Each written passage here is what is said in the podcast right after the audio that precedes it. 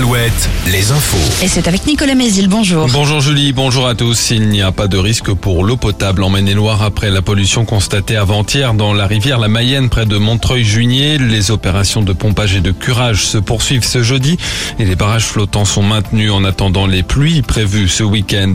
Une centaine de personnes ont participé hier soir à Niort à la marche blanche en mémoire de Marciano.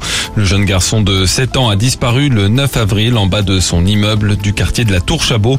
Un corps sans vie, probablement le sien, a été repêché la semaine dernière dans la Sèvre niortaise. Une journée de la colère cheminote. Les syndicats de la SNCF se mobilisent de nouveau aujourd'hui, mais le trafic des trains sera peu impacté. Circulation quasi normale pour les TGV, 4 TER sur 5 et 2 intercités sur 5. La CGT appelle seule à une journée de mobilisation aussi contre la réforme des retraites. Elisabeth Borne attendue demain dans l'Indre. Selon la Nouvelle République, la première ministre ferait un déplacement autour des services publics avec plusieurs membres de son gouvernement. Elle pourrait notamment se rendre à Busancé. Aujourd'hui, c'est la ministre des Sports qui est en déplacement dans l'Indre à Châteauroux.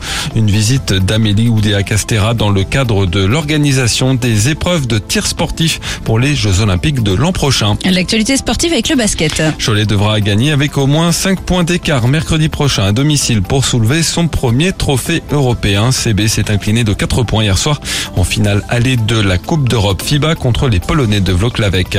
En Ligue féminine, Angers a battu Charleville de 20 points et fait un grand pas vers les playoffs.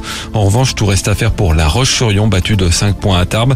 Angers et la Roche qui s'affronteront mardi pour la dernière journée de la saison régulière. En Ligue féminine de hand, Chambray se complique la tâche dans la course à l'Europe avec une défaite contre Celles-sur-Belle, les deux Sévriennes qui ont quasiment acté leur maintien.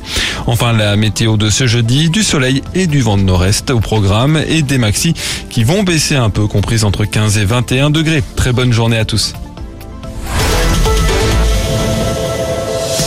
Alouette, Alouette. le 6-10, le 6-10 de Nico et Julie.